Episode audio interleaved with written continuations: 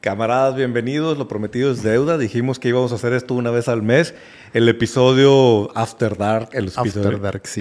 el episodio chelero. Empiecen a abrir sus cervezas porque aquí estamos ya listos para estar. Salud. Salud, salud, camaradas a todos en sus casas. En- aprovechando este domingo para hablar de temas más relax, no meternos en noticias.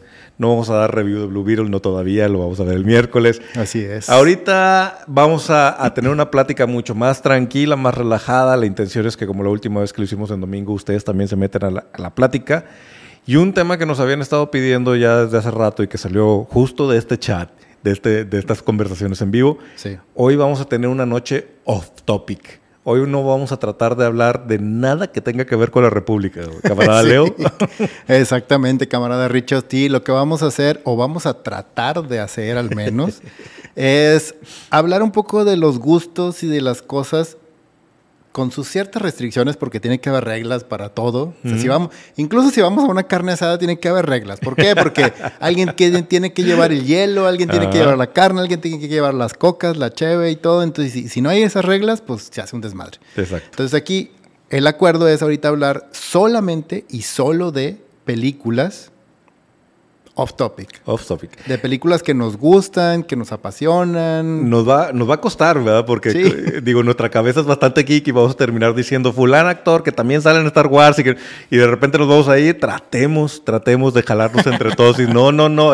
Hoy no se trata de geekear. Hoy se trata, o al menos se trata de geekear en otro sentido sobre el cine, sobre esas películas que nos han volado la cabeza, esas historias que a lo mejor no tienen nada que ver con fantasía o ficción, pero están conectadas con nuestros gustos personales, con nuestra historia, que son lo que nos ha hecho fan de este medio también, ¿no? Sí, exacto. Lo que vamos a tratar de hacer es como meternos un poquito en este tema de manera muy superficial y como cuates a platicar de cosas que nos gustan, por qué nos gustan, de cosas que nos apasionan del cine. A veces, pues, no, podemos hablar de grandes clásicos y vamos a hablar de películas súper ligeras y súper comedias y de thrillers y de cosas de detectives y de co- así de que nos llaman mucho la atención y que dices, híjole, es que esa película me gusta un chorro sin tratar de hablar de nada que tenga que ver con superhéroes, con fantasía, con mundos mágicos, ciencia ficción y demás. A ver si lo logramos. Échanos, échanos este, la mano para mantenernos en el tema.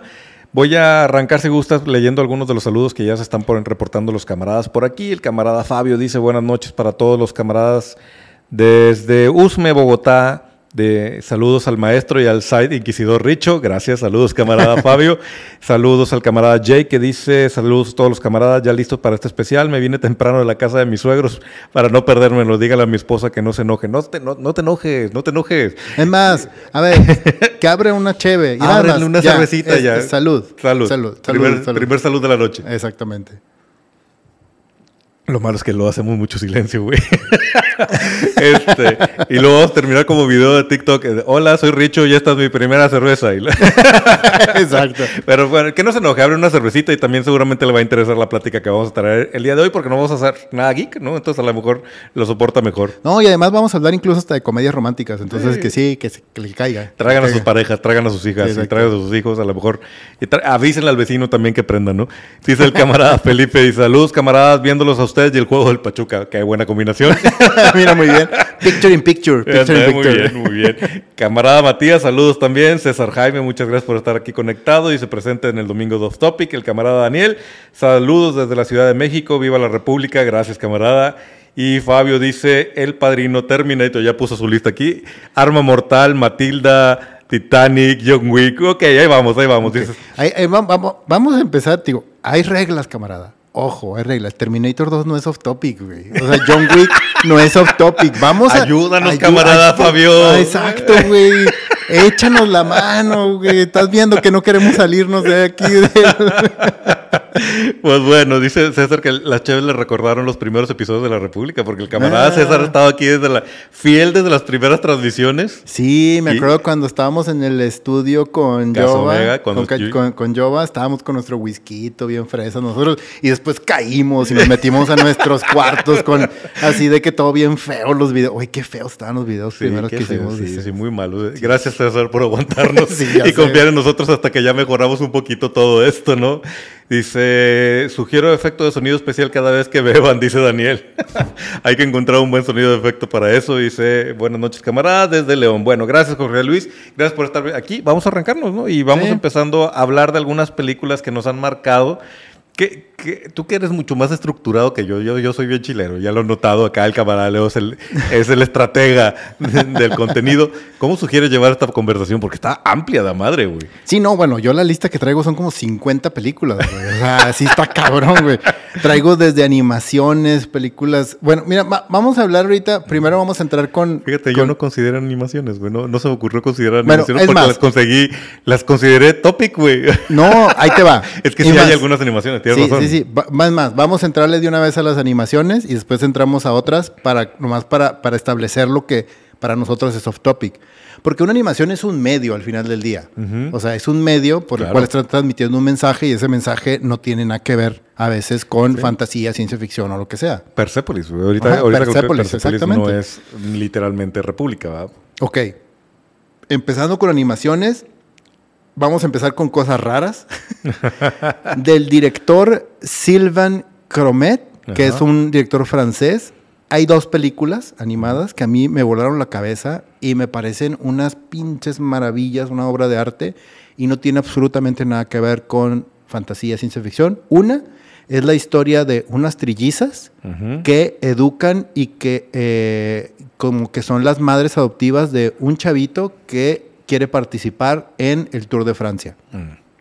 Y desde niño, es súper ent- em- enternecedora la película, porque desde niño lo ves que se sube en su triciclo y está viendo en la tele el Tour de Francia y su objetivo queda marcado. Y él dice, yo quiero estar en el Tour de Francia. Y lo ves desde bebito subirse a una bicicleta, un triciclo y empezar a practicar, a practicar de niño, siendo a, este, adolescente, siendo adulto, hasta que logra entrar a la- a- a la carrera es una animación francesa que está hecha al estilo clásico, o sea, de que en 2D, hecho a mano toda la animación.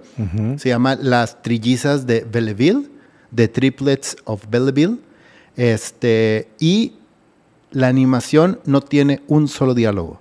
Todo está hecho con sonidos de este, ambientales y con música. Es un pinche homenaje al jazz.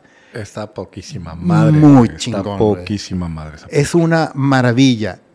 Esa película a mí me voló la cabeza y este director solamente este, ha hecho dos películas. La siguiente película es una de las pocas películas que yo puedo decir sin temor a ninguna represalia de que siempre que la veo lloro. Siempre que la veo me parte el Puta, güey, ¿qué te pinche corazón al final.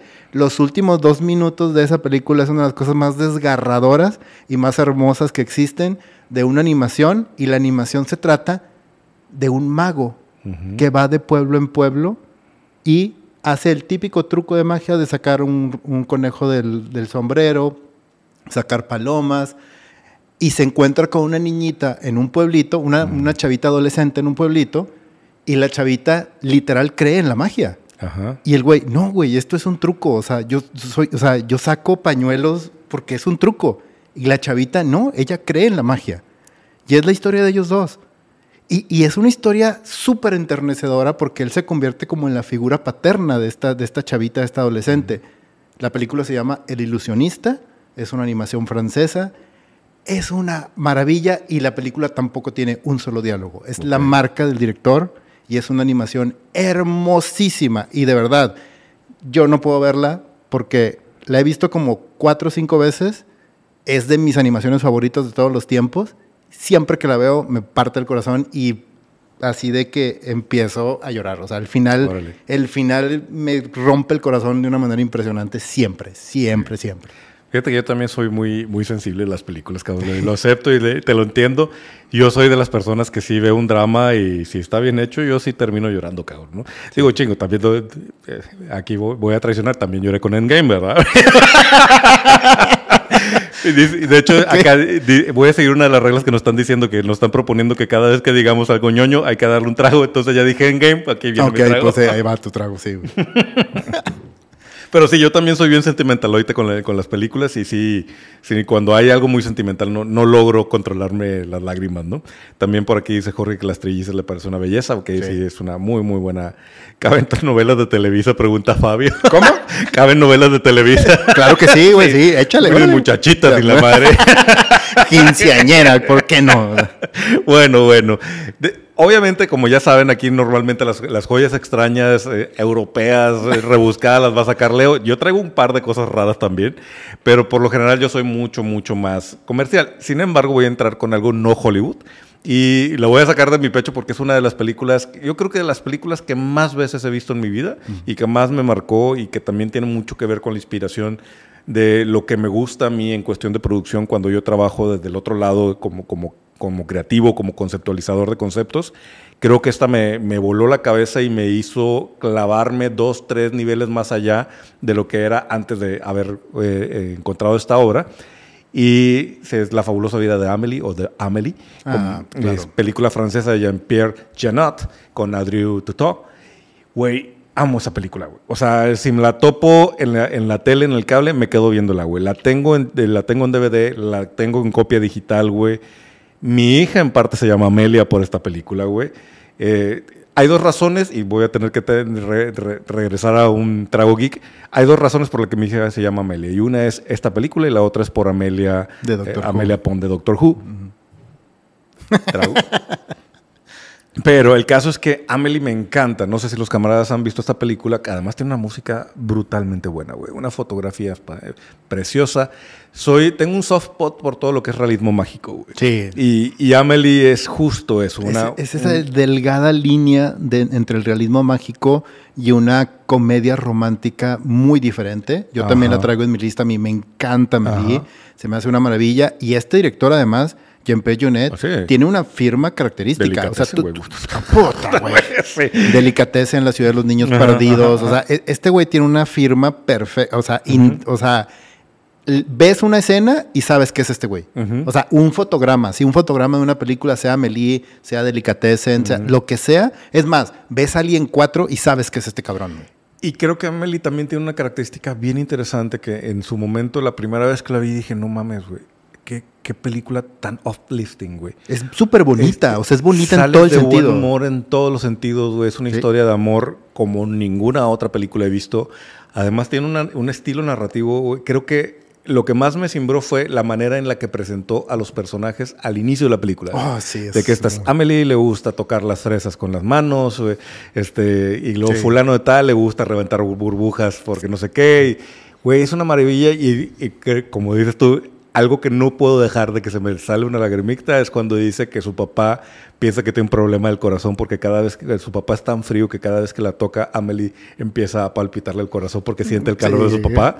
Puta, güey, es- es- ese momentito es de, ay, cabrón, no mames, güey. Sí. Pero bueno, Amelie yo creo que no puedo dejarla de recomendar.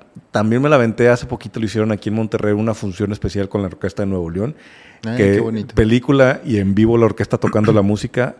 De hecho, cuando tengo un día de esos culeros, güey, de esos días sí. feos de vida y que estoy atrapado en el, en el tráfico, güey, pongo la música de Amelie para que me desconecte del mundo y, y me voy, cabrón, y empiezo a ver la película en mi cabeza, güey. La música es preciosa. La música es preciosa. Entonces, Amelie, si no la han visto, además está cerquita de la República por el realismo mágico. Hay Sí. un poco de fantasía ahí, ¿no? Pero, pero es así súper delicado. una ¿eh? en, en realidad es, es- no lo distingues de un sueño que ella tiene y de la realidad. O sea, es así tan, tan delgadita la línea, porque además son detallitos minúsculos que no interfieren con la historia. Entonces a mí me, me- me sigue pareciendo también una maravilla. Este, si quieres continúo con el tema de las animaciones porque traigo otras, otras Ujú. tres animaciones rápidas ahorita para que las vean los camaradas también. Eh, hay, hay un, un autor, este, un director y un escritor japonés que fuera de toda la, de todo el rollo de- de- dentro de esta, ¿cómo le podríamos llamar? Este, de esta burbuja del anime japonés que es robots, monstruos y que es súper aventura y que es súper, este, vaya, todo lo que envuelve el, el mundo japonés de que súper, este, extra, Tienes que tomar. Ex- extra, extra, ¿cómo se llama? Superlativo, ¿haz de cuenta? Ajá. Este, Tienes que tomar porque regresaste camarada. a la onda geek, güey. Dicen que nos vamos a poner bien borrachos. Muy ya probablemente. sé. Eh, Existe este, este autor que se llama Satoshi Kon, que el güey es un, una maravilla, güey. Es una tristeza y muy, o sea, muy, muy, mucho, muy grande que haya fallecido tan joven, porque falleció hace, hace como 10 años y tenía cuarenta y tantos años. Y sus obras son unas pinches obras maestras también. Y tiene dos películas en particular, que una es un thriller y la otra, la otra es una maravilla porque es una señora sentada en su casa con una reportera que la está entrevistando y la señora está contando la historia de su vida. Ella era una actriz del cine de oro de Hollywood. Y te, el modo en que está hecha la película, el modo en que te cuenta las historias y todo lo que vivió, las personas con las que estuvo, las aventuras que tuvo ella como actriz, las- lo- los hombres de los que se enamoró, es una joya, güey, así de visualmente y de la narrativa, cómo está llevada en una animación japonesa, que es Millennium Actress de Satoshi Kon. Y la otra, el thriller, es de la historia de una eh, pop, eh, ¿cómo se llaman en, en Japón? Este pop star o cómo, no, pop, pop algo les llaman específicamente, cuando son cantantes y son famositas porque están todas bonitas y salen y bailan y todo el rollo. entiendo pop icon, icon pop, algo Sí, así si, les alguien, dicen. si alguien se acuerda del concepto, no lo pone aquí, Ajá. pero sí, sí, ya sé a cuál concepto te refieres. Exacto. Entonces es una chavita así y que se trata de que tiene a, una, a un, este, un stalker. Mm. Y el rollo de este stalker es que la está, la está tratando de agarrar para matarla. Entonces es un thriller muy chingón. O sea, te estoy hablando de que está al nivel del silencio de los inocentes. O sea, así de muy chingón contado y con todo el estilo visual de una animación japonesa hecha con toda la mano. Perfect Blue es un thriller maravilloso, güey. Y es una animación japonesa y nadie habla de ella, güey. O sea, nadie habla de Millennium Actress. Millennium Actress se me hace una maravilla y es una historia súper sencilla, súper emotiva, súper bonita. O sea, la verdad es, que, que- está bien chingona. Recordemos que, que creo que el, en, en Japón el anime no está relegado a nuestra onda de república, güey. Sí, sí, no. O sea, y, hay y- y grandes aquí en- obras. en, Occidente lo, lo, lo relacionamos solamente con eso. Ajá, y entonces hay grandes animaciones japonesas que no tienen nada que ver con la República. Ahorita mencionaste Perfect Blue, pero también estoy recordando el, el- el, ay, el cementerio de las, de las luciérnagas. Oh, también, también es una madre, pinche película súper desgarradora, brutalmente buena, güey. Puta madre, o sea, esta también, güey, prepárense para chillar así horrible al final de esa película, güey. Sí, entonces, pues sí, creo que justo lo que te decía es que discutíamos, Leo y yo, cuando hacíamos estas listas, que, que como les dijimos, no, no quisimos hacerlas muy profundas, pero sí decía yo, de repente siento como que hay mucho de dónde agarrar, güey. O sea, Claro. yo no metí comedias, tú sí metiste comedias. Yo no considero animaciones porque también caí en el juego de decir, no, animación es parte de la República, pero no, estas no son República. Sí. Y hay varias recomendaciones fuertes que dar ahí en, en ese tipo de género, ¿no? O en ese formato más bien. Sí, y si quieres regreso a la última animación ya para seguir con, con tu siguiente recomendación de, de- de película off topic. Y esta es una, es una ani- animación relativamente nueva, es de hace unos 3, 4 años, pero es completamente indie y que prácticamente yo nunca he visto, no, no conozco a nadie que hable de ella, o sea, o que se, se exponga de una manera muy grande. Se llama It's Such a Beautiful Day. Mm, No, no me suena. El director es Don Hartsfeld y es una animación hecha con rayitas y palitos, literal, ra- bolitas y palitos, que te cuenta el día en la, eh, el día en la vida de un chavo que renuncia a su trabajo y ese mismo día que renuncia a su trabajo le dan una noticia mm, eh, muy agridulce y es todo el concepto meditativo de esta persona durante ese día, de lo que piensa de su vida, de dónde está parado, de a dónde va, de dónde viene. Es una pinche reflexión muy cabrona y es así de que en estos últimos años que yo la descubrí, la he visto como cuatro veces y las cuatro veces siempre me deja con la cabeza dando vueltas y pensando en ella por días, güey, días Mm. de lo profundo y es bien difícil de explicar por qué es eso. Es, un, es una meditación con respecto a un solo día y a un día completamente, casi casi se podría decir, insignificante en la vida de una persona. Un día nomás. Y que se llame It's Such a Beautiful Day es así de que, no mames, o sea, se las recomiendo muchísimo. La verdad, honestamente, no quiero mentirles, no sé dónde la puedan encontrar, pero hay muchos canales donde probablemente pueda existir ahí guardada, no sé si en Mobi esté en esos canales súper específicos, súper detallitos, yo la tengo físicamente, entonces, híjole, eh, eh, te digo, eh, a veces caen en mis manos o yo encuentro porque busco, porque me meto en cinetecas, me gusta ir mucho a museos cuando viajo y todo el rollo, entonces encuentro estas como joyitas porque me, encanta meterme en ese mundo, o sea, entonces, este pero si la llegan a ver, por favor, denle una oportunidad tanto a, a esta de It's Such a Beautiful Day como a Perfect Blue y a Millennium Actress. Son geniales. Bueno, voy a aprovechar para mencionar algunas de las que los camaradas están escribiendo por aquí para compartir también. Dice el camarada Jorge, Doctor Strange Love de Kubrick. Wow, sí, claro. Es maravillosa, además por Peter Sellers también. ¿no? Sí. Dice, me estoy brincando para los comentarios para. Dice el camarada Matías, yo adoro la adaptación para cine de las obras de William Shakespeare. He visto decenas de veces Enrique V o Tanto ruido y pocas nueces. Siempre que me las mm. topo en cable las veo, ¿no? El pequeño Nicolás también dice Jorge Luis. Fabio dice Ciudades de papel, toda vida en un año. Ah, justo la que estás mencionando tú. Jake dice, se quiere salvar Leo, pero no pudo explicarlo. de que tuviste que dar un trago para la República.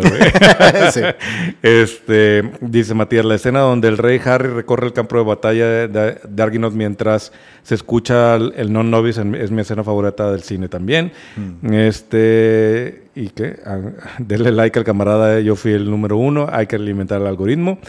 Y la de Héroe con Jet Li también dice Jorge. Bueno, yo me voy a ir a una Vamos a meternos en cuestiones así muy eh, evidentes.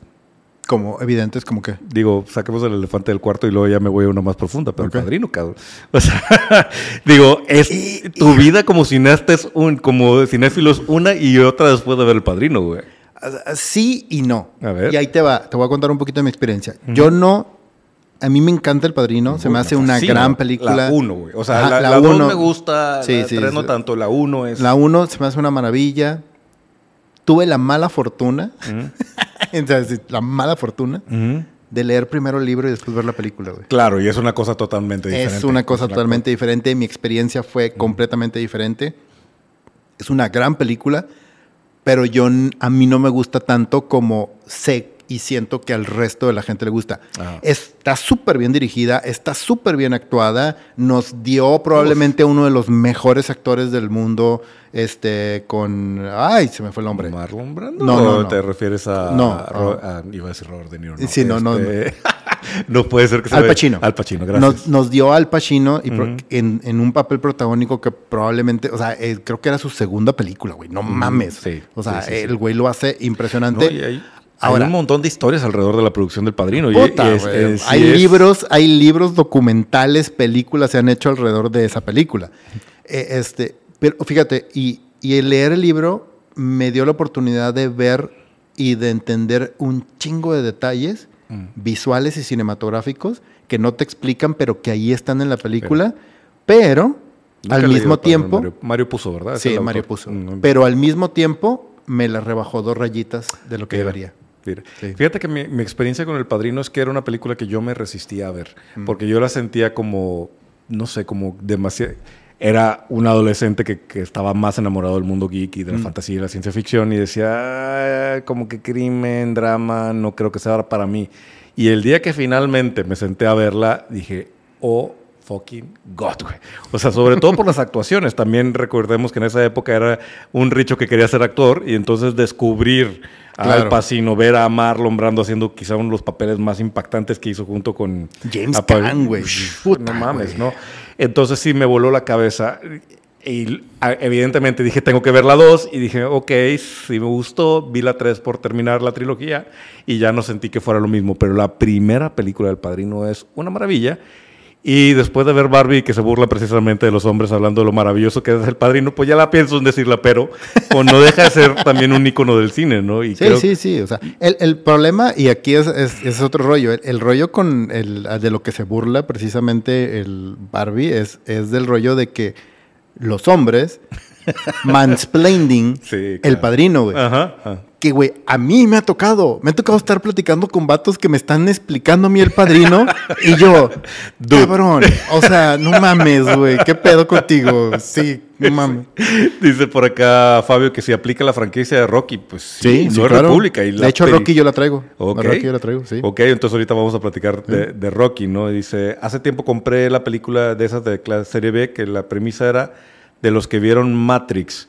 Ah, se referirá a Ciudad, ¿cómo se llama? Ciudad en Tinieblas, que es básicamente Dark Matrix. Dark City. Dark City. Eh, eh, Que es básicamente Matrix antes de Matrix, Sí. pero eso es de la República, Sí, camarada Jorge. eso también es de la República. Échese un caballito ahí, un trago al camarada Jorge. Bueno, déjame ver algo, digo, quise sacar el padrino porque dice, bueno, nos vamos a meter en eso que es tan evidente la capa de que... Sí. tío, Para, para softificar este rollo, me voy a regresar y me voy a ir a una película que es la antítesis del padrino en cuanto a producción, actuación y todo. Pero no mames cómo disfruto esa película y siempre que, así como dijiste tú lo de Amelie, siempre que la están pasando en la tele, me encanta sentarme y verla porque es una cosa mega uplifting, mega divertida, súper sencilla.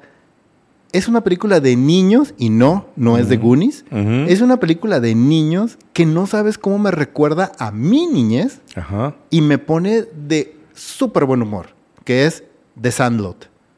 The Sandlot, ¿cuál es The Sandlot? The Sandlot, que es la de Dave Mickey Evans, que es una comedia de deportes, es un grupito de niños Ah, ya, que, ya, se, ya, ya, que ya. se ponen a jugar. Creo que le pusieron en español Mi Pandilla o una cosa así. Que es un grupo de chavitos que se ponen a jugar béisbol en, el, en, un, en, un, en un paraje, en un patio, Ajá, así. ajá. Que así es como yo jugaba cuando estaba niño. O sea, en un, en, un campo es, es un terreno lleno Ajá. de piedras donde nomás te ponías y le pegabas a la pelota y que la pelota cae en el patio de un señor que todo el mundo le tiene miedo y Sí, de un perro que es la bestia. O sea, a las bolas, a las bolas. ¿no? Ajá, exacto, sí, Sí. Y los personajes, los niños, son no. súper entrañables. O sea, e- ese, esa película yo le tengo un cariño, como no tienes una idea, me y me encanta. O sea, se me hace genial. Que, lo pienso y hay varias cosas medio cancelables en, en este día yo época, pero sí, sí es una gran película, güey, también. Sí, pues, a- a- te digo, es súper divertida, es súper entrañable. Yo no alcanzo a identificar algunas cosas porque está muy bien ubicada en época, entonces no creo que afecte tanto porque además está súper bien hecha. El Sí. guion es súper sencillo Y es está bonita. súper- y es muy bonita. Tiene un gran mensaje además la película. Claro, claro. Dice por acá, va- prepárate el, el sonidito porque ahí tenemos a el camarada Alex Ramos que dice que por fin nos alcanzó en vivo. Saludos desde Ensenada. Achievement Unlock. Achievement Unlocked, exactamente. Dice saliendo del huracán, sí es cierto cómo nos fue de aguas por allá porque Mm. tú lo soltaste y viene para acá, cabrón. Sí, ya sé, güey, sí. Sí. De hecho, ¿en, en dónde está él? En Ensenada. Ah, ok. Mi hermano vive en Mexicali, güey. Entonces ahí están, están juntos y están aguantando la lluvia y el huracán. y vaya todo, que en sí. Mexicali cuando cae lluvia, cae lluvia. cabrón. Exactamente, güey. Sí, sí, sí. Pero bueno, dice Sangre por Sangre también es, un- es una gran buena recomendación. Ah, esa es buena. Sí, a mí también me gusta. Esa está padre. Este, ok, Top the World, Ángeles con caras sucias, contra cara de ciencia ficción. Sí, Sí, sí, sí, camarada sí, Ángel, te toca bueno. shot, te toca shot. Ese es de la República. Sí, exacto. Bueno, ahora me voy a, a redimir, me voy a salir un poquito de lo esperado en- con ma- mi siguiente recomendación. Y esta va sumamente personal, cabrón. Esta, es- esta sí es una cosa de, de mi vida personal. Eh, fíjate que mi papá no era muy cinéfilo y creo que he platicado un, un poquito sobre eso. No nos entendíamos muy bien cuando hablábamos de arte. Y, y eso que a él le gustaba el cine. Lo curioso es que las películas más raras que he visto en mi vida las vi con mi papá. Porque por alguna razón le gustaba el cine europeo, güey. Ah, mira Y- qué loco. y le gustaban las películas de guerra y el cine europeo. Y entonces vi un montón de películas españolas extrañas, francesas extrañas. Y le gustaba mucho el cine italiano. De hecho, su director favorito era Marce- Marcelo Mastroianni. De ahí que una de sus películas favoritas, y justo este tatuaje, no sé si alcanza a leerse por ahí. Ah, Ahí está. Ahí. Justo es el título de la película que voy a mencionar, que se llama Stano tutti bene, que es Todos están bien. Esa película, güey, para empezar, mi papá me hizo verla como 40 veces, güey. Y luego, después yo mismo le agarré el gusto a esa, a esa historia. Es una película dramática. Trata sobre un señor ya en edad adulta que tiene algo que decirle a sus hijos y sus hijos están regados por toda Italia, ¿no? Entonces empieza la película diciendo, él hablando con su esposa, diciéndole que, que va a ir a buscarlos este, para decirles los que tiene que decirle y porque hace mucho que no los ve. Y entonces él va de ciudad en ciudad, pero decide no avisarle a sus hijos que, que va a irlos a visitar. ¿no? Y entonces lo que va descubriendo en todo este viaje es pues, lo que le pasa a cualquier adulto. ¿verdad? Cada uno de sus hijos tiene diferentes situaciones, diferentes razones por las que su vida no son literalmente perfectas. Todos están tratando de ocultarle a papá que pues, la vida no es lo que ellos querían. O lo Este, que ellos le dicen a él que tiene. Exactamente. Eso. Y entonces hay una sensación entre papá diciendo, don't bullshit me. O sea, me doy cuenta de las cosas, me doy... A kilómetros me en- logro entender que, que tienes problemas más allá de lo que quieres aceptar. Y es una película muy bonita, muy enternecedora sobre cómo el papá va siguiendo el juego de decir, ok, si me quieres decir que estás bien, estás bien. ¿no? Ajá, sí. el caso es que esa película me hace llorar cada vez que la veo. Es, una película bellísima. O sea, a mí también me encanta. O sea, es, la verdad es que es una maravilla Mm. y se me hace genial que la hayas compartido con tu papá.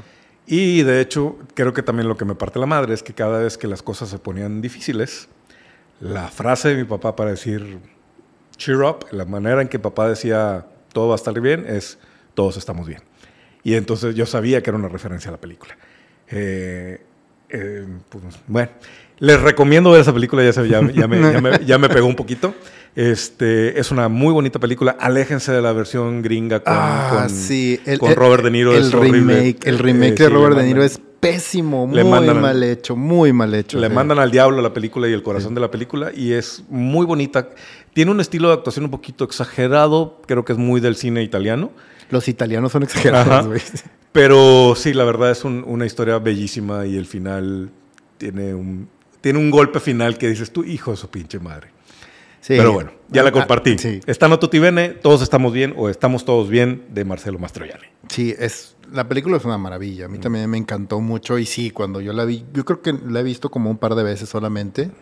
Este, me parece, me parece genial que hayas tenido eso, Mm. eso para compartir con tu papá. Y es- la verdad es que es maravilloso y es una de Mm. las cosas que el arte y el cine en particular nos da, que es poder compartir esas memorias. Y. y la verdad es que a mí me pasa mucho eso. O sea, a veces cuando no encuentras cómo transmitir o cómo decir algo, y, y a mí me critica mucho eso la- las personas cercanas que a veces me dicen, es que cuando quieres hablar de algo emocional, siempre sacas o un libro o una película o una frase de algo. Digo, güey, es que es la forma en que yo sé hablar.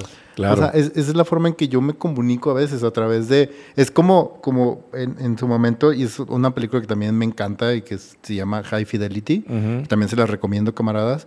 Eh, el libro, sobre todo, de Nick Horby es una maravilla. La película está bastante bien adaptada. Este, que este chavo es, es, es, es un traumado de la música. De hecho, tiene una tienda de música. Ujú. Y, y él dice que cuando quiere hablar con alguien o quiere comunicar sus emociones con alguien, lo hace a través de la música. Ujú. Y dice, cuando grabas una canción tienes que tener mucho cuidado. Cuando grabas un cassette o un disco o algo, o le estás compartiendo un playlist a alguien, Ujú. tienes que tener mucho cuidado, dice, porque estás utilizando poesía de alguien Ujú. Para decir algo que tú quieres decir y que no eres capaz de decir. Y siento que el cine funciona igual. Sí, O sea- también creo que una de las cosas importantísimas de lo que estás mencionando es que estas películas marcan época de nuestras vidas. Algunas películas ni siquiera son buenas, pero se te quedan en la memoria Sí, porque- claro. por el momento en que las viste, por la persona con las que las viste.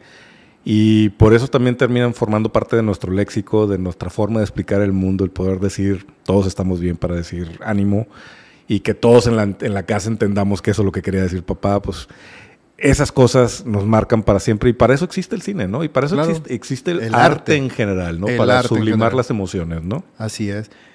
Y, y hablando precisamente de eso, y qué bueno que te metiste ese tema de películas clásicas, porque también de repente muchos a veces eh, se quieren ver así como, y, y lo decimos con todas las palabras de que mega mamadores y de que no, es que yo, Metrópolis, y que este, el, el Ciudadano Kane y todo. Y nadie niega la importancia y lo grande que fueron esas películas. Pero, güey, no mames, o sea, hay, hay películas que a mí me destrozan, o sea, emocionalmente también. Y hay una peliculita en blanco y negro como de los 60 Ujú, que una vez me tocó ver en un festival de cine. ujú. Güey, no mames, o sea, eh, me literal me hizo pedazos emocionalmente. La película fue dirigida por Leo McCarey Se llama Make Way for Tomorrow. De hecho, creo que la puedes encontrar en YouTube y está completita la película. Es de, de casi, casi de que están libres los derechos porque es de hace casi 80 años, una cosa así.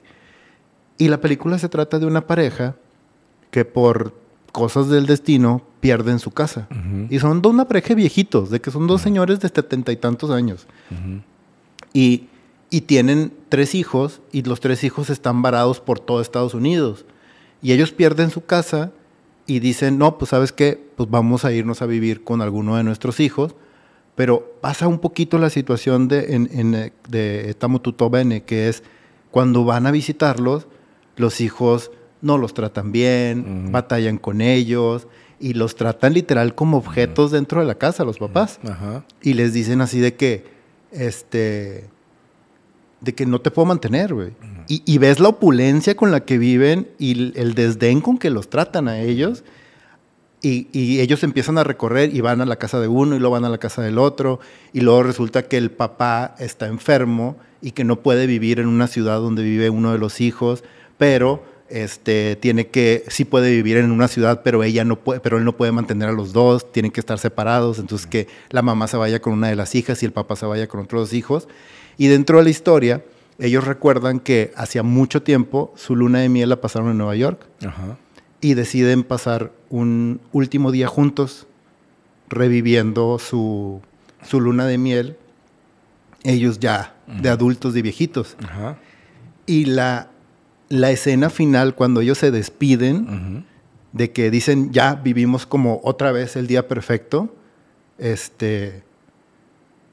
Me acuerdo muchísimo y te digo, me sigue afectando porque me parece hermosísima la, la última frase y se me parece súper impactante porque son dos, dos personas que se siguen queriendo y que no pueden estar juntas. O sea, son en, en el, en el último, en el ocaso de su vida, no pueden estar juntas. Y me acuerdo perfecto que el señor se sube al tren porque ya se va a ir a la casa de su hijo y dice, es probable que, porque además está enfermo, dice, es probable que no nos volvamos a ver.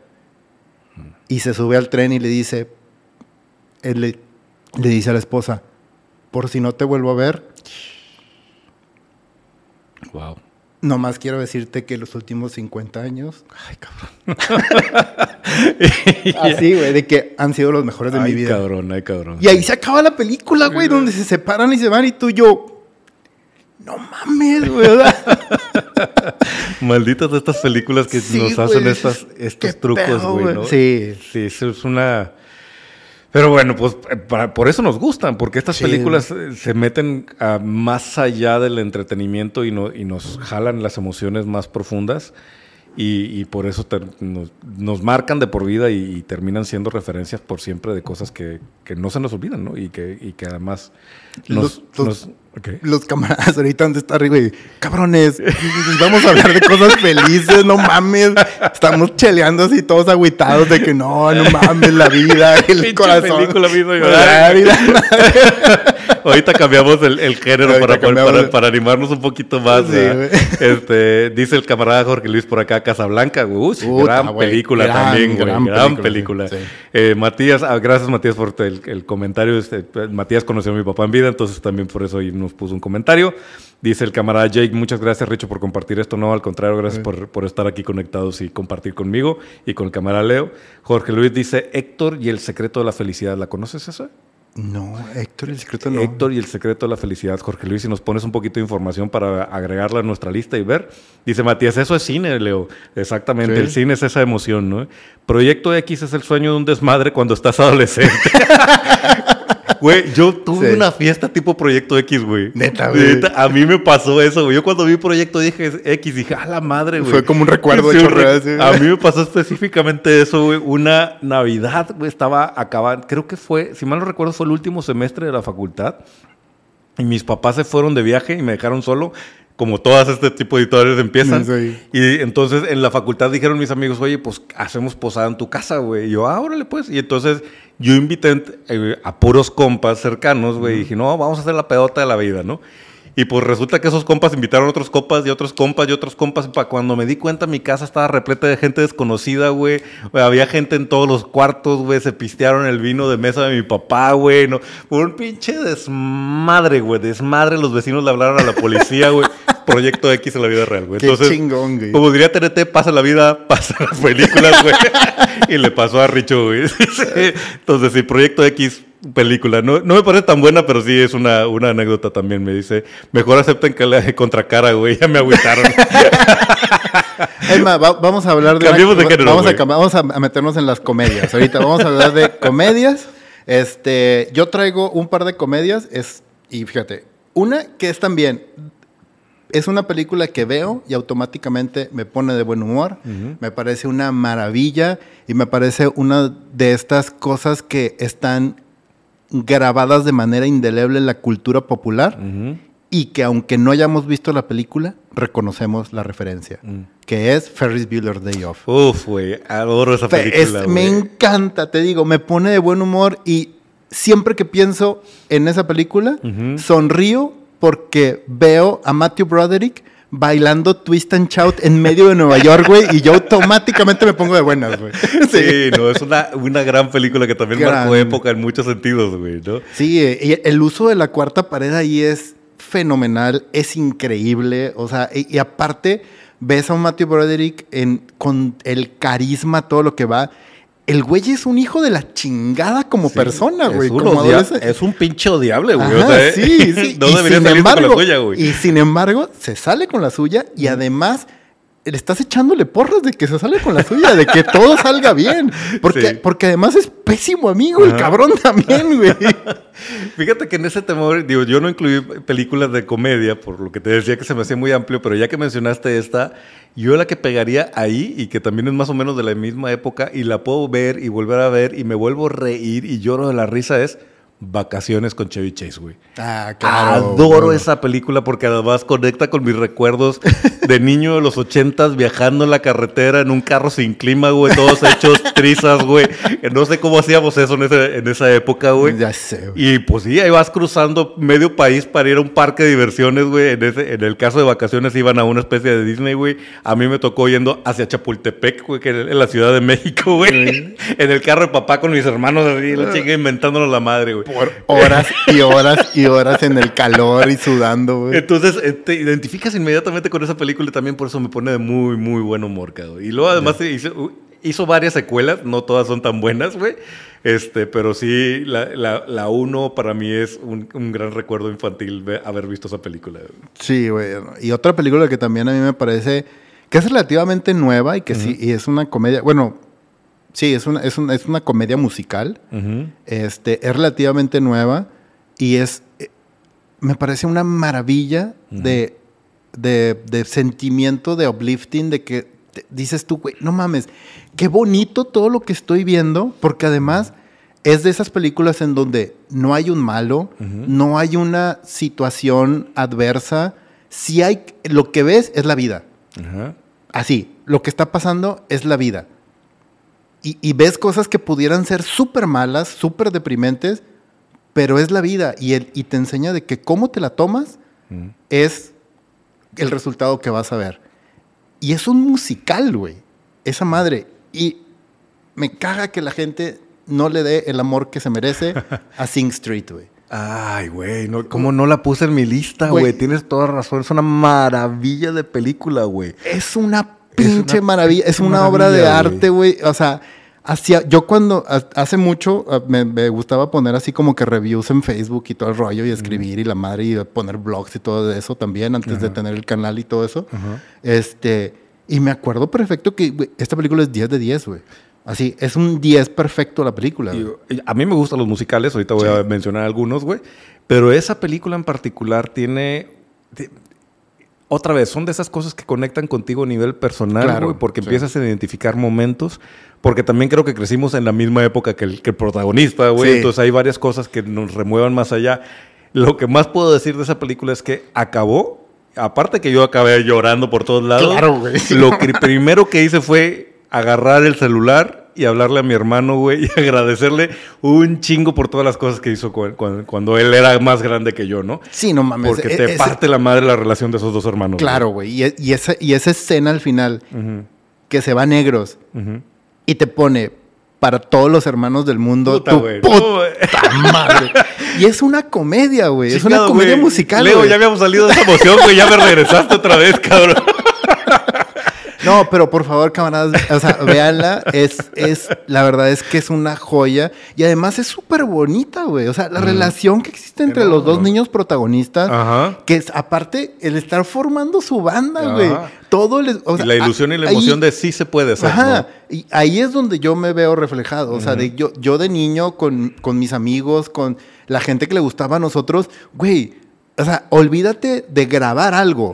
Nosotros, mis amigos de la cuadra, así, de que nos juntábamos en el patio de la casa y, y era de que vamos a hacer tal película. Y nos poníamos a actuar la película, a actuar episodios Claro, de los claro. Caballeros del Zodiaco, a jugar a las luchas, a hacer cosas así. Güey, ni cámara teníamos, nomás nos gustaba hacerlo. Y, Sí, y ya, y trabajábamos en eso, o sea, Sí, no mames. o sea, sí, sí. Bueno, voy a incluir algunas de las películas que están mencionando por acá. Ya nos aclara aquí el camarada Jorge que la película está de Héctor y el secreto de la felicidad es con Simón Peck, Simon Peck y Tony Collette. La voy a buscar porque además me encanta eh, la actuación de, de Simon Peck, es uno de mis actores favoritos y esa no la había escuchado. Vamos a. Y Tony Colette es genial. Además, Tony Collette es muy buena. Dice Jorge Luis Baby Driver. Uf, Uh, también Baby una- Driver, es muy bueno. Fabio dice, hablando de, de comedias, dice Super Cool, American Pie, Las Notas Perfectas, también muy buenas películas de, Sí. de comedia. Matías dice, Matthew Broderick, que es la inspiración de Zack Morris de Salvados por la Campana. Sí, y Sí, sí. y además tenemos, voy a tener que tomar, pero tenemos uno de los mejores postcréditos, el de Deadpool, imitando a Ferris Bueller además. Sí, exacto. Ahí sí. va, mira. Este dice César, Sing Street tiene una escena de presentación musical al nivel de Johnny B. Good de Back to the Future también. Sí. Te toca shot, mi querido César. Exacto. Oye, güey, déjame me cambio entonces de, de género y deja, a ver, voy a escoger una de las que traigo por aquí para tratar de salir del- de la emoción. Mira, esta es buena. Y eso que es un, un, un director muy cercano a la República, pero esta no tiene, no tiene específicamente que ver con fantasía y ficción, salvo que quizá el personaje está relacionado con, el personaje principal de la película está relacionado con la, con la República, pero la película es un, de hecho es un, un biopic. Y creo que una de las películas de Tim Burton que menos menciona la gente y yo puedo decir que es una de mis favoritas de Tim Burton, güey. Porque además me dio una gran lección de vida cuando la vi porque también, pues, alguien formado en producción, en, comu- en comunicación, en creatividad y ver el mensaje de la película Ed Wood también te pone los pies en la tierra y te hace considerar muchísimo de lo, de, de- de lo que te quieres dedicar, ¿verdad? Porque una cosa es que le tengas pasión a lo que haces y otra cosa es que vayas a llegar a ser el nuevo éxito de Hollywood, ¿no? que fue justo lo que le pasó a Ed Wood. Un personaje que le metió todo el corazón a su sueño de ser uno de los mejores cineastas y nunca salió de ser el, uno de los peores cineastas del género, ¿no? Sí, es, es una historia muy padre. A mí no me, no, no me pegó tanto, yo creo. O sea, la vi, me gustó y dije, ah, está padre. Pero no, no, no, no me gustó tanto. Ah, porque además yo, yo tengo como que un, un pedo ahí con Tim Burton, la verdad. O sea, pero, pero la película es buena. La historia de Ed Wood, en general, fuera de la película también, Es a mí me parece súper interesante. Y, y bonita en muchos sentidos también. Además, una de las cosas que disfruté mucho de Ed Wood es esta apuesta que tuvo Tim Burton de no solo voy a hacer esta película en blanco y negro, sino que le voy a, a sacar a mis, todos mis actores, que además tiene un súper elenco, Sí. a todos mis actores les voy a sacar un estilo de actuación como si esta película fuera hecha en la época de Ed Wood. Entonces, Johnny Depp hace un papel de Ed Wood maravilloso porque está actuando como se vería un Ed Wood en el cine de los 50. Tienes a Martin Landau haciendo quizá una de sus mejores interpretaciones. Es una de las mejores de, su- de hecho, tuvo un Oscar. Sí, por creo esa que, película creo que lo nominaron y ganó por esa película. por el papel de Bela Lugosi, que además te da una segunda dimensión de entender quién era Bela Lugosi y cómo Sí. terminó en las películas de Ed Wood y cómo él genuinamente estaba tratando de hacer cine y hacer, hacer la- las mejores interpretaciones de su vida cuando era un actor en, lo, en los últimos momentos de su vida, en lo más eh, bajo de su carrera güey, y además sufriendo de adicciones.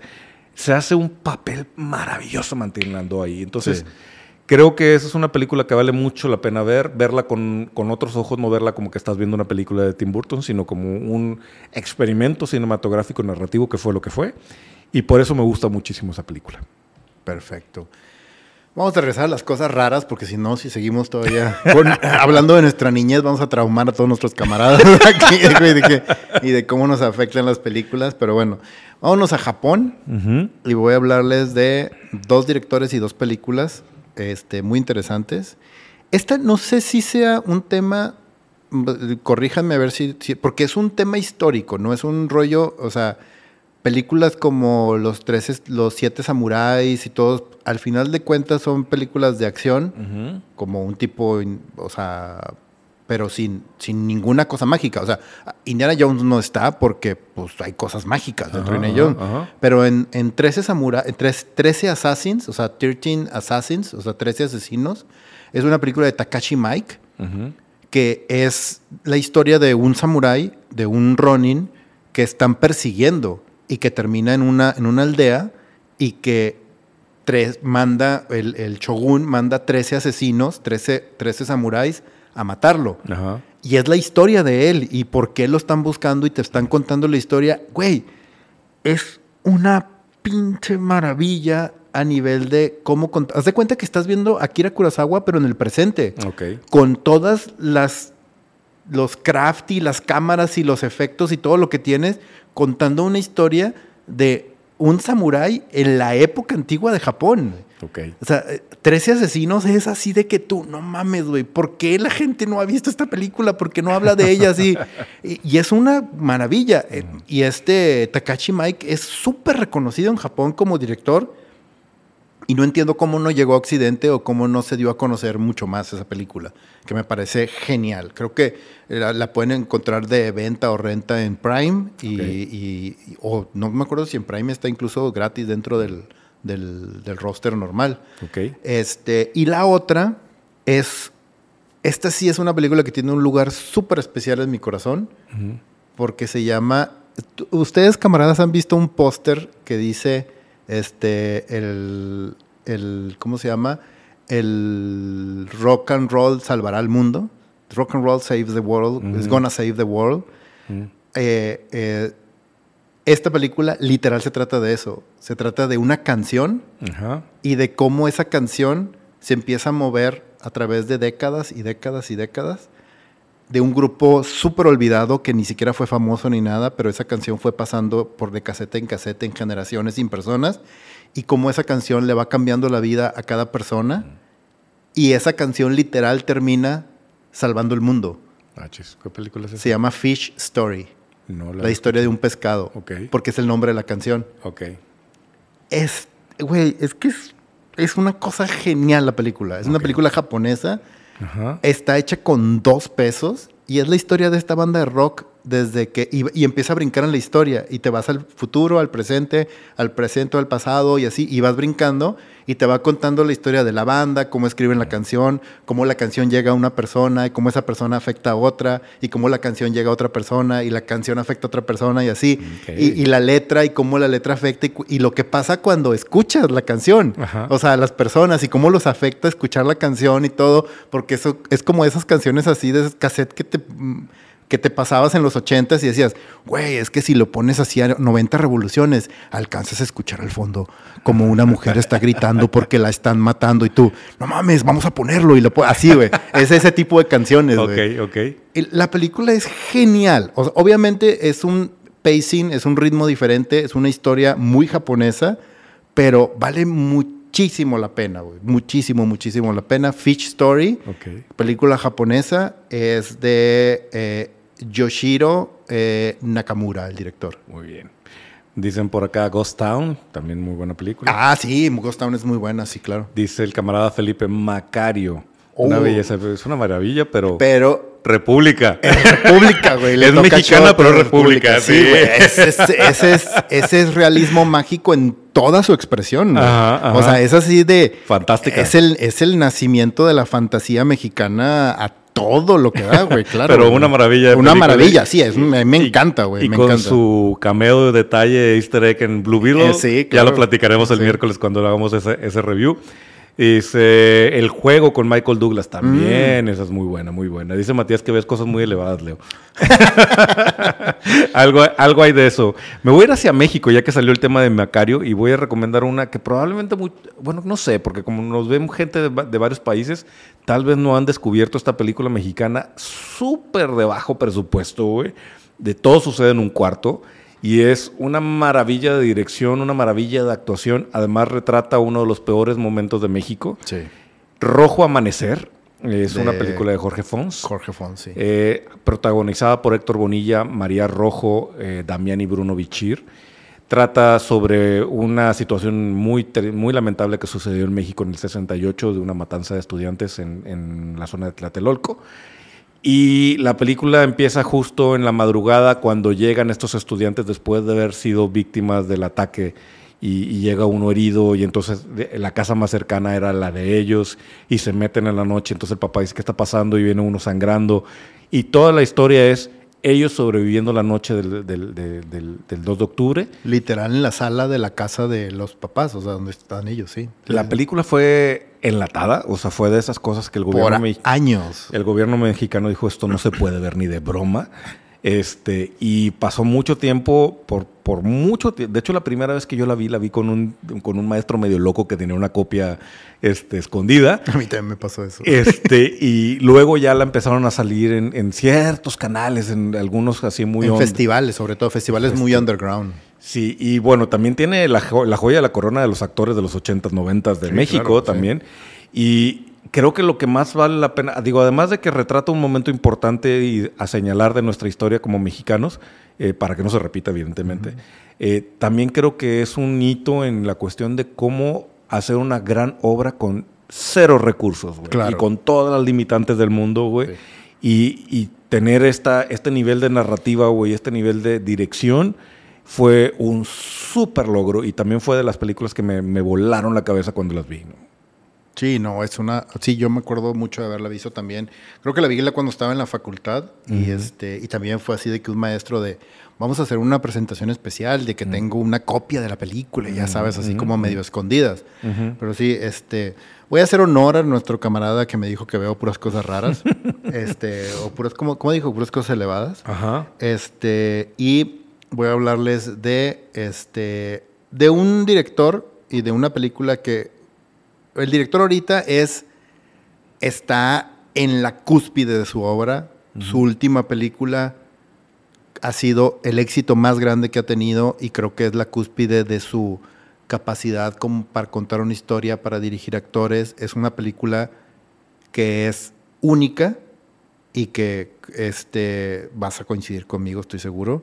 Es única, es original, jamás esperas, jamás te das cuenta, jamás sabes lo que va a pasar y, y te sorprende a cada segundo su nivel técnico, su nivel de capacidad a la hora de ponerla. Es impresionante que es Parasite Oh, de, sí, también lo de- traigo en mi lista. de Bong Joon-ho. Sí. Bon Joon-ho es un director que yo vengo siguiendo desde hace muchos años y de hecho lo conocí por su primer película, yo. Y desde entonces lo he estado siguiendo y siguiendo y siguiendo y me dio un chingo de gusto que Parasite fuera ultra premiada, ultra reconocida, porque es un director que tenía 15 años yo viendo. Ujú. Y quiero recomendarles la primera película de este director Ok, ok. que se llama Memories of a Murder Mm. que es la historia de dos detectives en un pueblito que se encuentran que en ese pueblito hay un asesino serial. Y el asesino serial mata una vez cada determinado tiempo, que es súper largo, no me acuerdo ahorita, que creo que mata a una persona cada seis meses. Entonces, pero el patrón es el mismo, todos los rasgos del asesinato es el mismo, entonces tiene un asesino serial y es la historia de estos dos detectives tratando de encontrar a ese asesino. Ajá. La historia es completamente lo opuesto a lo que te imaginas, de qué se va a tratar, a dónde te lleva. El final es una cosa que tú dices, no mames, ¿por qué me haces eso? O sea, así de que muy cabrona. Eh, y, y es eso, o sea, es el origen, son los primeros pininos de un cabrón que sabes que va a llegar a ser Parasite, güey.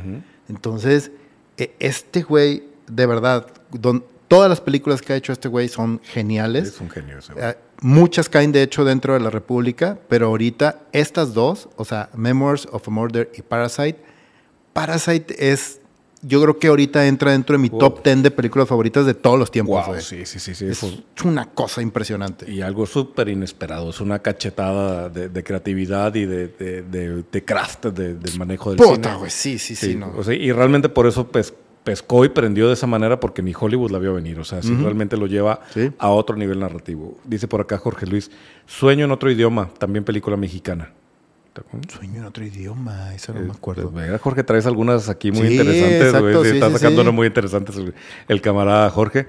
Fíjate que me quedo en México y, y voy a sacar una. Esta no sé qué tan. Creo que no es tan reconocida.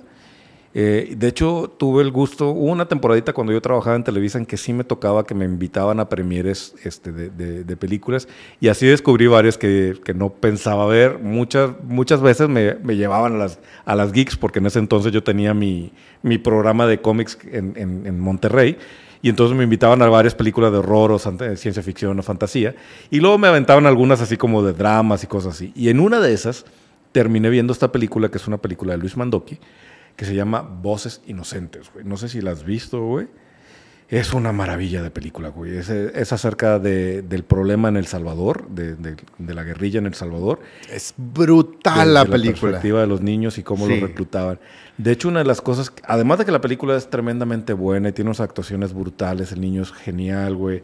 El guion es maravilloso, que también el guion tiene que ver con, con un sobreviviente de la situación del Salvador. Pero ah, personalmente también me destapó un recuerdo infantil, cabrón. Que yo, pues yo creo que este- yo era más chico que mi hija en ese entonces, o tenía menos de 7, 6 años. Mi familia viene de Italia, por, eso Marchesini, Marquesini, y luego pasó, o sea, mi bisabuelo salió de Italia buscando mejor vida en América y se quedó en El Salvador, ahí hizo familia, mi abuelo salió del Salvador y se vino a México tratando de irse a Estados Unidos y así es como llegué yo aquí, ¿no? Es como existo, ¿no? El caso es que por ahí de los ochentas, cuando yo era un niño, un primo del Salvador venía huyendo de esa guerrilla y llegó de esas cosas de, ya cuando lo pienso ahorita como adulto, dices, güey, eso es un guion, cabrón. O sea, de repente llega alguien, de- y obviamente esto me lo contaron después y lo entendí después porque para mí era un primo y punto, llegó a la casa, ¿no? Pero la cosa es que llegó de la noche a la mañana, a- a- sonó el teléfono y mi papá contestó y entonces mi papá de repente se vistió y se fue y regresa con esta persona, güey, que terminó viviendo en mi casa un año, año y y cacho, güey que resulta que era un primo del Salvador, salió huyendo de la situación, habló y entonces con- pues, lo que me dice mi mamá es, dice, oye, soy el hijo de fulano, vengo huyendo de la rebelión, este, estoy aquí en la central de autobuses. cabrón". Entonces mi papá fue por él y lo, lo- lo acogimos, ¿no? Vivió un, rato como hermano en la casa. Y yo me acuerdo que yo me llevaba muy bien con él y jugaba mucho con él. Este, él debió haber sido pues adolescente, güey. Yo creo que Tenía que sus 15 años, una cosa yo así. creo que sí, no, no pasaba de los 18, 19, güey. El caso es que luego también, así como llegó, de repente se fue, porque resultó que justamente a su hermana la, recluta- la reclutaron en, en las cuestiones estas de guerrilla y él se regresó a tratar de, De sacarla. de sacarla y ya no supimos más del cabrón. Entonces, cuando vi esta película, güey, también fue así como de todos los recuerdos infantiles y empecé a hacer preguntas, ¿verdad? Porque me acordé de él y dije, "¿Y ¿qué pasó con él, no? Pero eh, lejos de ese episodio familiar, personal, güey, la película es brutalmente buena también. Sí, la película es muy buena y también creo que es una de esas películas que están medio olvidadas en el cine mexicano y latinoamericano que no tienen tanta repercusión o fuerza. Este, de hecho, cuando yo la vi me recordó mucho a Ciudad de Dios, güey, la brasileña. Sí, claro. E- Es, es un símil, o sea, a diferencia de la inocencia de los, de, de los niños en El Salvador, la brutalidad de las calles de Brasil y de cómo una persona, un niño que, que es como que todo lo ve como un juego y que para él la vida y la muerte no tienen como un sentido y que lo ves convertirse en este adulto que es literal el pinche diablo a un niño que por las por los golpes de la vida y la situación que no pidió y que nació en ese mundo, en esa situación de una guerrilla en donde lo obligan a, a pelear por una guerra que él ni siquiera Ni sabe que existe, entiende, ni siquiera entiende, a matar personas, a matar a otros niños además, y, y cómo crece dentro de ese mundo para convertirse en una persona hueca completamente, o sea, sin alma literal. E- Es desgarradorcísima la película, o sea, sí es... Y, y- y sí, se me hace bien curioso que haya tantas películas con esa fuerza y que no tienen la proyección que deberían de tener. Sí. Dice Felipe, Los Olvidados, gran película Uta, también. sí, gusta. Sí, también de, de las joyas de la corona de, de nuestro país. Dice Fabio, muy buena, la vi en el 2006, me imagino que la de Voces Inocentes, la pusieron en el colegio. Jorge Luis dice Citas Ciegas, película alemana, ok, también. Este, dice el Matías que no es crítica lo que te dice que ves puras películas elevadas, dice se necesita cultura y sensibilidad para apreciar en justa dimensión estas obras de arte. Mis respetos, camaradas. Sí, la verdad es que a mí me gusta la onda. Acá mi camarada Leo tiene un bagaje y un, y un- es, es una enciclopedia viviente, es la Wikipedia, güey. Entre cosas geek y cosas de, de arte también, que, que también sí me superan muchos sentidos. No, pues es que eso estudié, güey. Pues ¿Qué sí, pues hago, también, güey? además, Sí, digo, güey, exacto. te o sea, toca exponerte mucho estos por tus mismos maestros que te van presentando otras, otras historias, güey. Este, traes, digo, ah, son muchas, yo creo que, porque ahorita ya estamos en la, en la hora del, del programa, creo que no vamos a alcanzar a hablar de todas, este, como quiera la liga se las vamos a poner ahí de todas las, las películas que nos acordamos que dijimos, mira, esta es un, De hecho- deberíamos ver, ¿verdad? Sí, de hecho, camaradas, ahorita que terminamos el programa, se van a, la sección de los comentarios y ahí hay un documento, una liga, un documento en Drive, donde hicimos la lista, traté de ponérselas la lo más ordenada posible, donde viene el director, viene la película y viene el género que es. este, e incluso hasta les puse la, la columna de que ya la vi, ya la vi o no la vi, así todo el rollo. Porque ya nos habían comentado que cuando hacemos estas listas, hacemos estas pláticas, que, oigan, pásenos una lista y todo. Entonces, ahora sí lo hicimos y lo hicimos antes de incluso empezar el programa.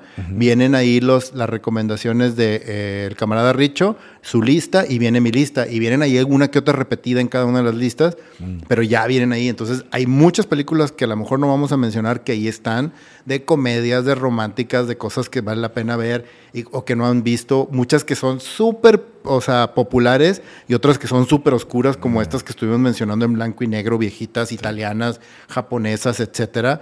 Este, de directores nuevos, directores viejos, directores que nadie conoce y que nomás son reconocidos por esa película y que la película está vinculada a su nombre, pero ellos nadie los conoce. O sea, todo eso se los tratamos de poner ahí para que lo vean. Este, cuando tengan oportunidad la pueden ver, la pueden bajar, este, y ahí está, y se van a encontrar con hombres tan grandes como Tarantino y tan desconocidos así como este, ¿cómo se llama? Eh, G. Won King o este Leo McCarey o por ejemplo, esta es otra película, nos quedamos en Latinoamérica y no me, no me gustaría ir sin mencionarla, que a mí me sorprendió muchísimo y se me hizo una película bellísima, desgarradora también. Este, El secreto de sus ojos, película argentina de Juan José Campanella.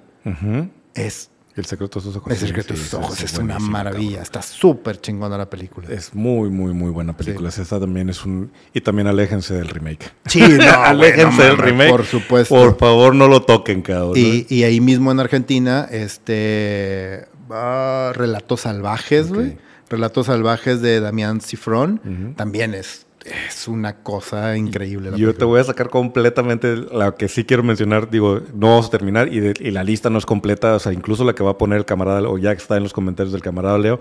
Pues estas fueron las películas que nos fuimos acordando y agregando, Sí, sí, güey. exacto. Creo que esto es una lista interminable. Pero una que también tengo que poner sobre la, sobre la mesa, güey, porque me cambió la vida en, en la forma en la que veía el cine, güey, y que de ahí mi gusto por los, por los musicales, güey, es Singing in the Rain, cantando bajo la, ru- la lluvia con Gene Kelly y Debbie Reynolds, que además esa la vi una época en Monterrey, aquí en la ciudad donde vivimos, que se les, les dio por poner pantallas grandes en, en la Macroplaza, que es la plaza pública más grande de la ciudad, y ponían películas en la noche. Y entonces en familia, mi papá le gustaba, como les platicaba ahorita, ir a ver qué ponían en esa, en esa pantalla. Y así fue como vi la primera vez cantando bajo la lluvia. Y es una maravilla de película, es bellísima, la he visto muchísimas veces. Y tiene que ver con Hollywood además. Creo que eso es el- uno de los Sí. principales valores de esa película, es que cuenta justo el momento en donde las películas empezaron a tener sonido y el impacto que tuvo para los actores de, de lo que le llamaba las muties, ¿no? las películas sin sonido y cómo varias de sus carreras se fueron al carajo y cómo de repente tenían que, que- aprender nuevas habilidades porque los actores de antes simplemente hacían caras, ¿no? Mm, Una muy bonita película, maravillosa música, maravillosos mu- este, escenas musicales y, y, ¿cómo se dice? Este, coreografías. Y de ahí mi amor por las películas musicales de Chicago, Moulin Rouge, La La Land, etcétera, etcétera. Pues sí, tenemos más de una hora, pero pues digo, podemos quedarnos otras dos horas. Yo creo que do- a mí uno de los géneros que más me gusta y que también quiero mencionar dos de mis películas favoritas en ese sentido es el tema de los thrillers.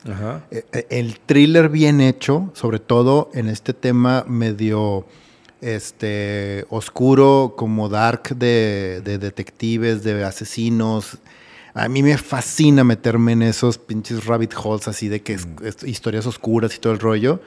Y obviamente Seven es una pinche maravilla en ese sentido. Eh, Sicario me parece Uy. una obra maestra y una de las tiene probablemente una de las mejores escenas de tensión hechas en una película de acción slash thriller slash policíaca slash narcos no sé cómo o sea cómo ponerla. Pero esa pinche escena en el puente güey o sea la he visto No 20 mames. veces Sí, no mames. y me sigue impresionando lo bien hecha que está y lo chingona que es güey este, y junto con esa también, otra de las grandes, grandes películas de thrillers y de asesinos y de policías, que es El silencio de los inocentes. Uy, The. Silence of the Lambs es también otra pinche maravilla también. Maravillosa. Ya vamos cerrando el programa, pero fíjate que ya no vamos a alcanzar a leer todos los comentarios que están por aquí. Gracias por todas las sugerencias y por estar aquí agregando sus, sus, eh, sus, este, ideas y, y sus recomendaciones. Pero el camarada César Jaime nos avienta un reto final que estaría chido, ¿no? Gusto culposo. Gusto culposo, ya que hablamos de películas que nos... Fíjate que para mí es más fácil hablar de gustos culposos en la República. Gustos culposos en general, tengo que pensarlo. Y él dice, Los gustos culposos no existen, camarada. O 500 sea, días con ella, dice, "Maldi- maldita Ya sé cuál es un gusto culposo, güey. ¿Cuál? Y bueno, y a lo mejor no todos van a coincidir conmigo, pero es una película que yo fui a ver arrastrado, güey, de que no la quiero ver, güey. Eso es diferente. Y, y después dije, güey, qué bonita película, la tengo que volver a ver, la tengo que volver a ver, El diario de una pasión, güey. Neta, güey. Sí, güey. No mames, me caga esa película, güey. Gusto culposo, güey. Me caga, Me güey. hace llorar, güey. Me hace llorar el pinche de una pasión, güey. Güey, eso es cero romántico. No el cierto, vato, güey, el vato es un pinche ella, abusador, güey. El vato es un pinche abusador. Es súper, es súper tóxica la relación de ellos, güey. No mames. Pero cabrón, güey. Bueno, me pues caga, güey. a mí no. me hace llorar el, el pinche... diario una pasión. Sí, sí, me gusta, la acepto, la vi y la he visto varias veces, cabrón. No, güey. Yo ¿Gusto te, culposo? yo te puedo hablar de probablemente. Mira, yo no creo. un- de entrada, uno, yo no creo en los gustos culposos. Si algo te gusta, te gusta y te, y que te valga madre y lo dices con orgullo, güey. Ok. Así de que, por ejemplo, en el caso de las comedias románticas, que es donde creo que podríamos entrar más en ese rollo de que, ay, ¿cómo? Una comedia romántica son chick flicks y son para mujeres. Güey, Mean Girls se me hace genial, güey, la A mí también película. me gusta mucho, sí. Es, es un guion increíble, está súper bien hecha y, y creo que está súper bien actuada también. Y probablemente una de mis películas favoritas de comedia romántica, donde están uno de mis actores favoritos de todos los tiempos y me parece un guion increíble, un guion fascinante de una relación entre un hombre y una mujer. Mm. Y es una comedia, güey con un chingo de clichés, pero estos güeyes inventaron ese cliché y también dejaron una huella, o sea, indeleble en el tema de las comedias románticas y nadie ha podido replicar esa, esa fórmula, güey, que es When Harry Meets Sally. Ah, no, güey. Pero esa no es un gusto culposo, es una buena película, güey. Güey, pues estabas hablando, te dije que iba a hablar de comedias románticas porque son películas que usualmente, o sea, nos relacionan de que no, no te va a gustar, o sea, Ajá, ¿por, qué te va. ¿por qué quieres ver eso? ya me dijeron que me mamé, dice el camarada Felipe. Sí, güey, mames, sí te mamaste, Chingado. güey, no Estamos mames. hablando de gustos culposos, o que no me juzguen, chingada madre. Que ya te dije que no existen, ya te dije que no Dice el existen. camarada Jorge Luis, el Vengador Anónimo, güey. Ese también entra en categoría de, de gusto culposo, güey. ¿Cuál es el Vengador? La de Char- Charles Bronson, me imagino, ¿no? La de Char- Ah, ya. Sí. ya.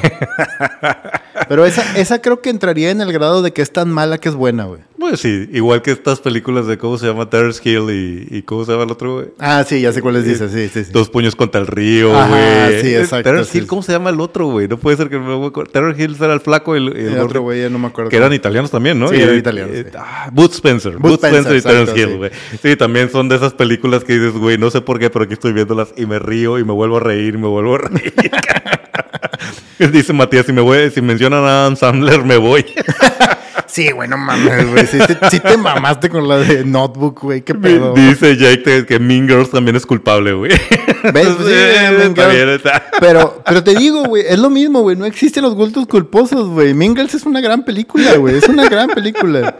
Bueno, ya vamos a cerrar esto. Sigan poniendo sus gustos culposos aquí en, la, en, en el, en el chat.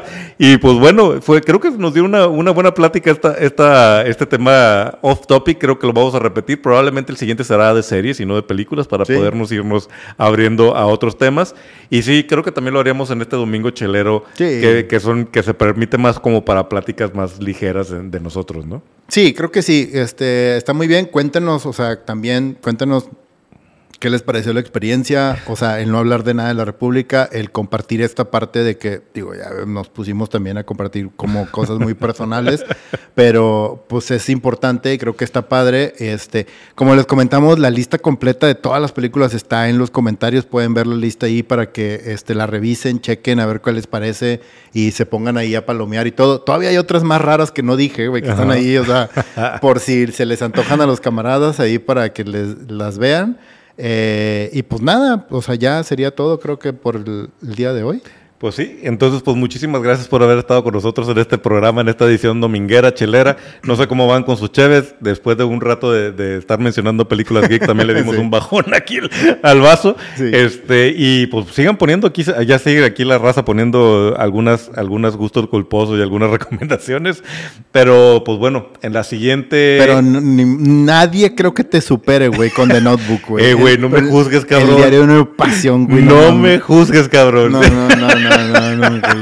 No, de Güey. ahora, no, ahora te voy a juzgar más, güey. o sea. Güey, después digo, me voy a regresar al terreno geek después de que no me has perdonado y no me sigues respetando mi gusto por pídele al tiempo que vuelva, güey. No mames, güey. O sea, es lo mismo, güey. Es la misma mamada, güey. ¿Qué pedo? Me gustan estas películas cursi, chingada madre, güey. Tengo mi corazoncito, güey. Bueno, muchísimas gracias, camaradas, por haber quedado hasta el final de este programa y por acompañarnos en esta edición especial de República Geek After Dark. After that. Off topic. Ajá, off topic. Así que, así que ve- 20 subtítulos. República Geek, After Dark, Off Topic. Chelera. Sunday, Chelera. Muchísimas gracias. Les recordamos nuestras redes sociales. Estamos en Facebook, estamos en Instagram, estamos en TikTok, estamos en, Threads, en, en Twitter, ahora X. Y pues obviamente si no estás viendo en YouTube, suscríbete al canal y prende la campanita para que no te pierdas ninguno de esos episodios que subimos cada vez, semana a semana y cada vez que podemos como este. Y si nos escuchas en versión auditiva, pues también suscríbete a, tu reproductor de podcast, sea cual sea el que prefieras. Camarada Leo. Camarada Richo. Camaradas, todos nos vemos y nos escuchamos en la próxima de República Geek. Si es que no se nos olvidan las cosas como el diario de una pasión, güey. Ya no se acordaba su nombre, No mames.